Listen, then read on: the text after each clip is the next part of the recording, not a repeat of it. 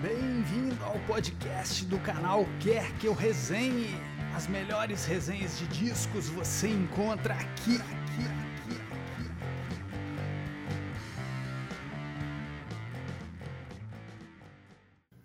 É por isso que os eventos me deixam nervoso. Olá, admiradores da Divisão da Alegria e da Nova Ordem. Aqui é o Daniel. Mais um episódio Guarda essa canção para o canal Quer que eu resenhe e podcast também agora.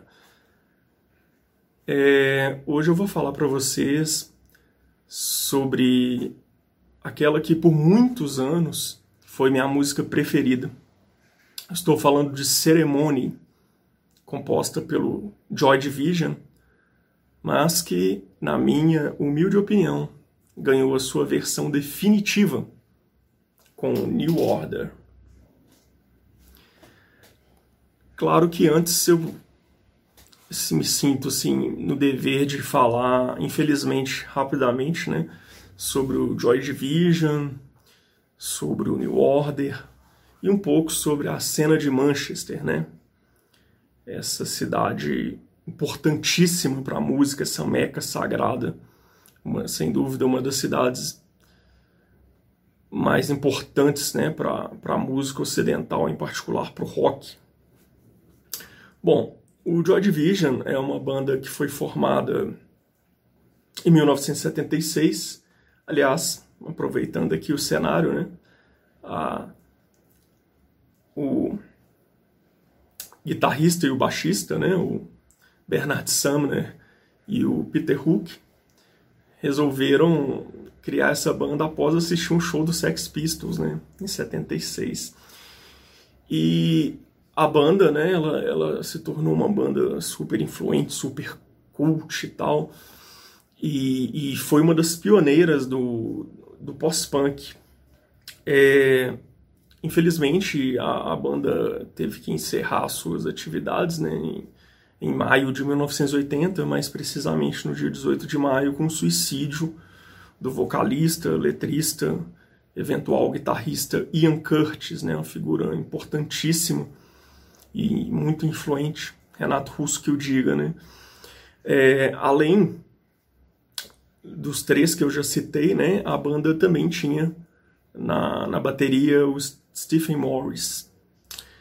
Uh, a característica mais marcante, uma das né, características mais marcantes do Joy Division é a sonoridade melancólica, né, é, com temas depressivos e cotidianos e alguns até mais tarde intitularam de gótico, de dark, né? enfim. Mas sem dúvida nenhuma a banda está ali no, no cenário pós-punk, né? É, só que para mim, para além disso, uma das principais características do, do som do Joy Division e não sei dizer se é a maior inovação, nem se isso era exatamente uma inovação, mas é que o, o, é o protagonismo que o baixo ganhou né, com a banda. No Joy Division e o, o New Order, que deu sequência, né, o baixo ele vai muito além de ser um instrumento. Ele sai da, da, daquele instrumento que faz a cozinha, né, como se diz, que, que, que marca ali o tempo junto com a bateria e tal. E, e, ele assume o protagonismo. Ele, ele vira o instrumento principal, né, muitas vezes. Os solos são feitos com baixo, né? O Peter Hook, ele tocava quase como um guitarrista, né? Aliás, muito provavelmente o meu baixista preferido, né? Dessa escola aí de baixos palhetados, né? Da qual faz parte o Simon Gallup, né? Do, do The Cure, né? Entre outros. É, infelizmente, né? Em função do, do suicídio do Ian Curtis, eles só lançaram dois álbuns, mas dois álbuns considerados clássicos, né? Sempre estão aí em, em várias listas de melhores de todos os tempos, né? Que é o No Pleasures, de 1979, e o Closer, de 1980. É, ambos os álbuns, né? E, e todo o catálogo do, do Joy Division foi lançado pelo lendário selo Factory, né, fundado pela figuraça Tony Wilson, né, vai aparecer aí uma foto, ele junto com outros dois fundadores do selo, né, o Tony Wilson no meio, é, e a seu lado Peter Saville, que fazia, era responsável, não sei se ele era exatamente um fundador, mas ele era responsável pela parte gráfica né, da Factory e as artes dos, dos do Joy Division em geral e, e os álbuns do New Order ali, pelo menos nos, anos, nos anos 80, né? É, ele que foi o responsável, fazia projetos gráficos impecáveis. E também aí ao lado nós temos o, o Alan Erasmus, né? Que na foto aí é, o, é um negro, né? Só para contextualizar. E essas três figuras, então, foram importantíssimas, importantíssimas né, na história da, da Factory Records, né, um, um, um selo lendário que tinha como uma das características numerar a, a, as suas obras, né? É, inclusive uma casa noturna, como a gente vai falar daqui a pouco, né? É, desde já deixo uma dica. O filme, o excelente, um dos melhores filmes que eu já vi na minha vida, o filme Control, que vai focar né, na figura do Ian Curtis, né? E vai pegar a trajetória dele ali no, no Joy Division e tal, mostrando seus dilemas, problemas, enfim. Filmaço do Anton Corbin. É, o, com a morte do, do, do Ian Curtis é, e o consequente fim do, do Joy Division, né, os membros remanescentes, ainda em 1980, formaram uma nova banda, o New Order, é, que depois ganhou, além dos três membros remanescentes do, do, do Joy Division, né, ganhou um, uma nova integrante, que é a Gillian Gilbert, né, que ela entrou para ser tecladista da banda, de vez em quando tocava guitarra também, é, fazia ali um outro vocal, um back, então, e, e depois ela acabou se casando até com o baterista da banda, né, o Stephen Morris, né. É, o, o, New Order no início, o som deles ficou muito calcado ainda no, no som do Joy Division, então, mas aos poucos eles foram indo além, né, e incorporando ali a influências de música eletrônica, da dance, né, o pessoal foi para Nova York, conheceu ali a, a cultura ali das, das, discotecas e tal, de modo que o New Order se tornou, né, uma das bandas mais aclamadas, mais influentes do, dos anos 80 em particular, né. Na década de 80 eles lançaram alguns álbuns de sucesso, né, e eu vou destacar aqui três álbuns que são os meus preferidos, né? Pela ordem, não, não pela ordem cronológica, mas pela ordem, minha ordem de preferência.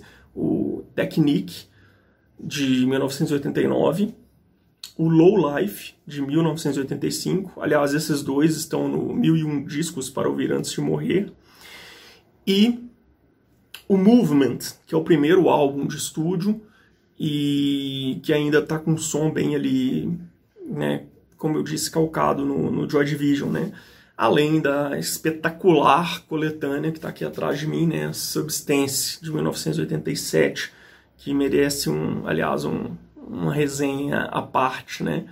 É, creio que uma das melhores, quiçá a melhor coletânea dos anos 80, né? Fica ali é, com Standing on a Beach, Staring at the Sea do The Cure, né?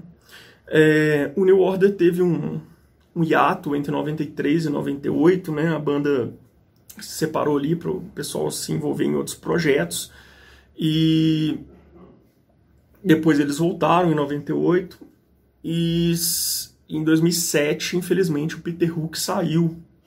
Aliás, eu tenho a impressão que eu, talvez mais alguém aqui do canal, é, o Breno estava também, é, foi num dos últimos shows com essa formação com o Peter Hook, né, no, aqui na minha cidade, em Belo Horizonte, em 2006, no Festival Pop Rock. Né? Eles tocaram esse show, a Gillian não estava, né? A Gillian Gilbert, eu acho que ela tinha se afastado da banda e depois ela ficou muito tempo fora, nem sei se ela voltou, né, para cuidar dos filhos e tal. É, quero aproveitar também e dar outra dica aqui de filme, que é o filme 24 Hour Party People. É, esse título foi tirado de uma outra banda de Manchester, né, a Happy Mondays, que é até uma brincadeira com o maior sucesso do New Order, né, Blue Monday. É, aqui no Brasil chama-se A Festa Nunca Termina. É um filme excelente, mas tire as crianças da sala, que é proibidão, e mostra bem essa cena de Manchester, né, que era foi apelidada de Manchester, né, é, pela, lo, pelas loucuras ali, né, aquela a cena, a influência, né, da, da do acid house, da, da cultura rave, né, e, e isso foi é, muito simbolizado pela casa de shows que pertencia à Factory, né, ao Tony Wilson, acho que até o pessoal do New Order tinha participação, que era o Hacienda, né, e, e tinha até a numeração no Hacienda também, né, tava lá Factory número 51.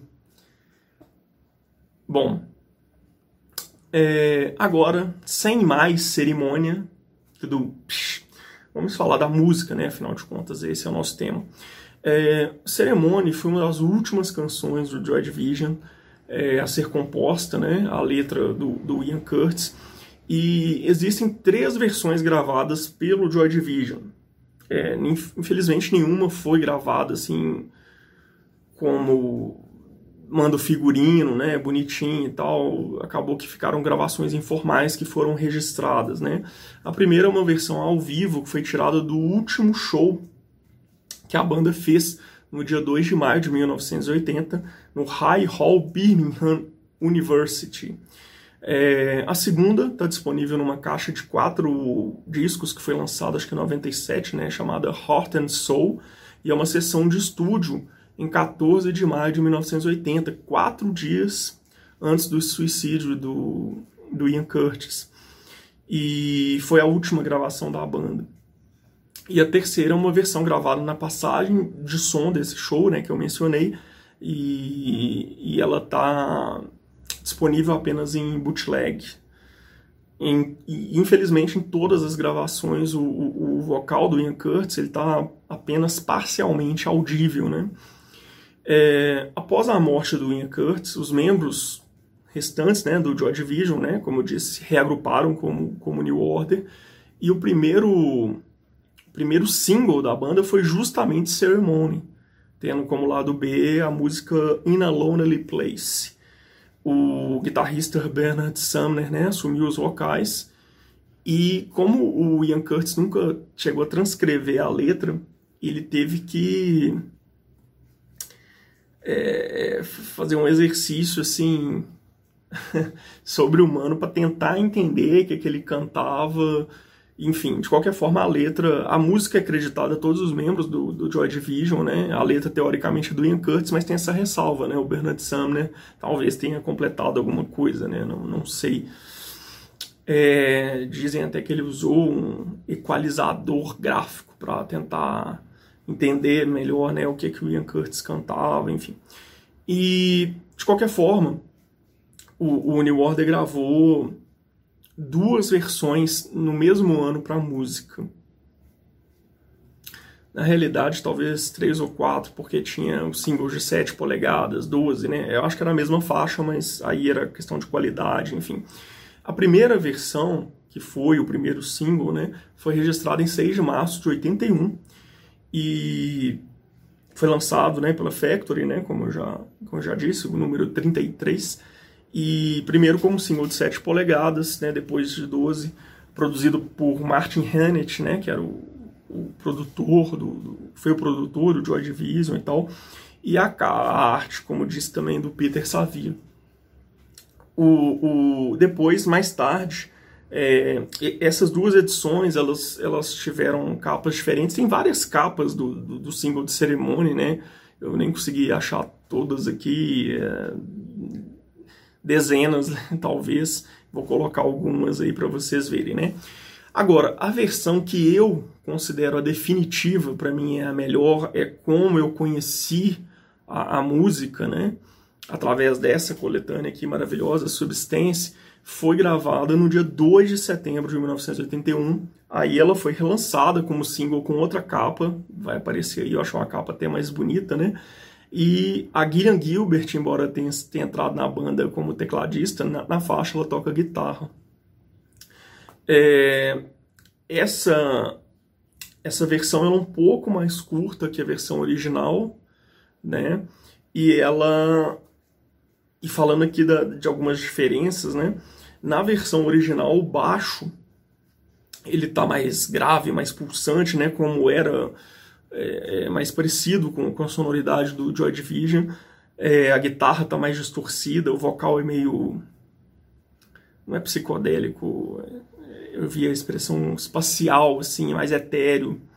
E, enfim, na, na versão, na segunda versão, essa de setembro, que é a que eu gosto mais, é, o baixo tá mais contido, não sei se é o termo, ele tá mais límpido, assim, o som, o som tá mais cristalino, talvez, do baixo, né, o, o a guitarra é, não tá com essa distorção, nem o vocal, né, o andamento é, é, é, é mais rápido que a primeira versão, enfim, tem essas diferenças.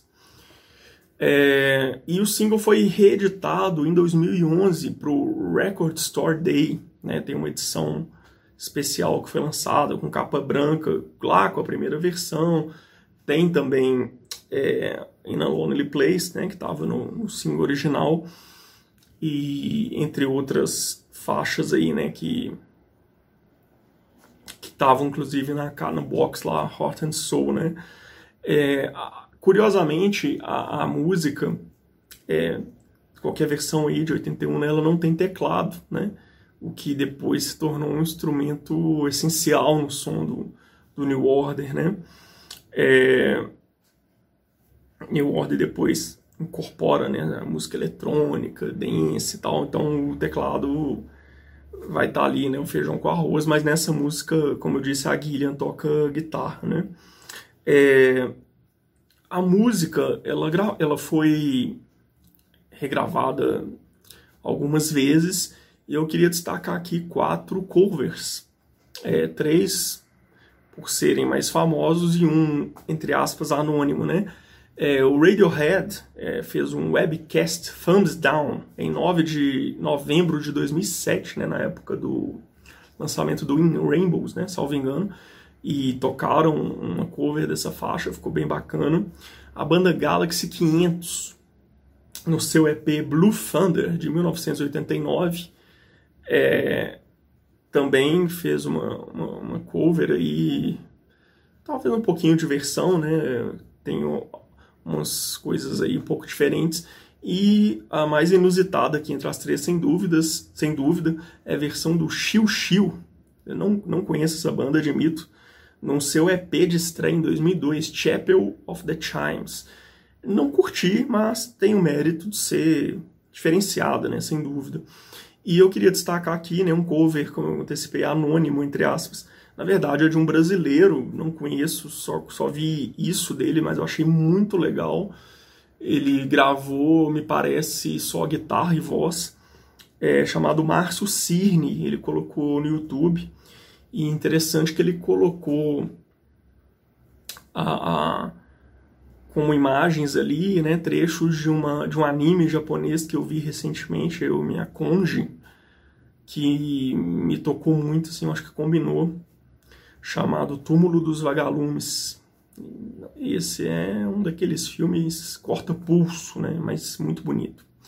Vale a pena conferir a versão aí, a cover, né, barra versão do Márcio Cirne, Todas elas eu vou colocar aqui na descrição. Bom, bom vamos para as minhas considerações mais ou menos finais. É, eu creio que, no geral, tanto o Joy Division como o New Order, embora tenham gravado ótimos álbuns e tal, é, eu acho que eles são, no geral, bandas melhores, bandas mais de singles propriamente do que de álbuns. Algumas das melhores faixas de ambas as bandas não foram lançadas é, em álbum, né? E eu creio que, que isso devia ser um costume, uma tradição. Tal, não sei se só da, da própria banda, ou se era eu acredito que da banda, né? O próprio New Order até 85, se eu não me engano, eles não lançavam em álbum o que eles lançavam em single, né? Era uma coisa exclusiva. Então, é, só para citar alguns exemplos, né? No caso do Joy Division, vou citar algumas faixas aqui que não entraram nem no No Pleasures nem no Close, só foram lançadas em singles ou em EP. É, Digital, Transmission, Dead Souls e Atmosphere, é, e, claro, Love You Tears Apart, que é o maior sucesso da banda, né, e tal. E, e depois, essas, essas músicas, né, foram compiladas nessa coletânea, né, o Substance. Não confundir com a sub, Called Substance, né, uma do Joy e outra do New Order. Essa aqui é de 88. E, e no caso do New Order, né, a própria Ceremony foi lançada como single Everything's Gonna Gone Green, Temptation, um grande sucesso, Blue Monday, né, um dos maiores sucessos, um, talvez o maior sucesso da banda, né, um dos singles mais vendidos de, todos os tempos, salvo engano, o single de 12 polegadas mais vendido de todos os tempos, né, salvo a Factory ali, né, e agora essa música tá até em voga novamente por causa do filme Mulher Maravilha, 1984, né, acho que é a música tema do filme, alguma coisa assim. Outros singles aqui que eu queria destacar, todos eles estão aqui, né, na, na Substance do, do New Order, Thieves Like Us, Lonesome Tonight, em 1963, né, 1963, né. É... Cerimônia foi uma música que, como dizem, me bateu de primeira, me conquistou na primeira audição. Como eu disse, eu conheci através da, da versão, da segunda versão lá de 81, né, que está no Substance, eu demorei a escutar a primeira gravação. Eu acho que só fui conhecer quando lançou o, o filme Maria Antonieta, né, que a Sofia Coppola, grande fã de, de pós-punk, colocou na trilha, né? Aliás, uma trilha sensacional, mistura música clássica com, com pós-punk, com indie, enfim, mas essa é outra história. É, e como eu disse, por muito tempo foi minha música preferida, ela sempre teve uma carga muito emocional para mim. E, e, e eu, eu, lembro que eu pensava até em pedir para usá-la no meu funeral, né? Cerimônia. Então, e também em The Funeral Part do The Cure, né? Que é, que é outra quarta pulso. É, de qualquer forma, à medida que eu fui conhecendo a música, a história do Ian Curtis e tal, a, a carga emocional dessa música só aumentou para mim. É, por vários motivos, né? Inclusive porque talvez, ou provavelmente foi a última música que o Ian compôs, né? Que ele chegou a gravar mesmo ali o rascunho, digamos, né? E quem, quem conhece um pouco mais a história dele, que assistam o filme Control, né? Quem, quem é, se é que vocês não assistiram, tá lá, vocês vão ver todos os problemas porque ele estava passando de certa forma são retratados na letra aqui, né? Ah, o cara tava à flor da pele, né? Ansiedade, é, tinha, tinha o problema dele de epilepsia, às vezes tinha convulsão no palco, né? É, tava com a filha recém-nascida, o casamento em crise, né? Tava vivendo ali um caso extraconjugal, é, dilemas artísticos, né? Tava, eles estavam à véspera de, de, quando ele foi quando ele suicidou, no dia seguinte ou no mesmo dia eles iam viajar para começar uma turnê nos Estados Unidos, a primeira, né? Então tudo isso estava mexendo muito com o cara, né? E eu não sei se chegou a ter algum um diagnóstico, né? Como dizem, né? não há provas, mas há indícios de que ele tinha uma depressão severa, né? Que permeava tudo isso. Então, assim, realmente, com perdão do trocadilho infame, né? É, e viu, dá até um nó na garganta de pensar nisso tudo. E de pensar nisso tudo, eu, homem feito, tive medo e não consegui dormir. É, além disso tudo, né, que, eu, que, eu, que já foi exposto, né, a, a música simboliza o fim de um ciclo, né, é, é literalmente uma passagem de, de, bastão, né, porque ao mesmo tempo que a última música né, do, do Joy Division é a primeira do New Order. E então tem isso também, né, é, é esse simbolismo. Do ponto de vista da, da melodia, da, da música em si, ela, ela já abre com uma linha de baixo incrível, né? E, e, e muito bonita, típica do, do Peter Hook, né? E, e, aqui nessa segunda versão, como eu disse, ela é menos grave, né? Mais límpida, parece até uma guitarra, né? É, e essa linha de baixo ela conduz e pontua a música toda. é, como aliás era de praxe no Joy Division e no New Order. Né? É, quando eu tinha violão também eu gostava, eu, eu, eu consegui tocar de ouvido assim, esse riff, eu fiquei super empolgado e tal, né? E a bateria e as guitarras também são ótimas, né? São precisas e os solos, como diria o nosso amigo aqui, o Breno, econômicos, né? Do, do Bernard Sumner, né? Imagino que tenha feito solos e a guilha ali na, na guitarra base, né? E gosto particularmente do solo do final, acho muito legal. E, aliás, eu já quando fiz a resenha do Funeral, do Arcade Fire, né, eu disse que essa música me lembra muito... Quer dizer, a música é, Tunnels, né, Neighbor Number One Tunnels, do Arcade Fire, a primeira do Funeral, me lembra essa música. Com certeza o New Order foi uma das influências do Arcade Fire, né. Me lembra o timbre.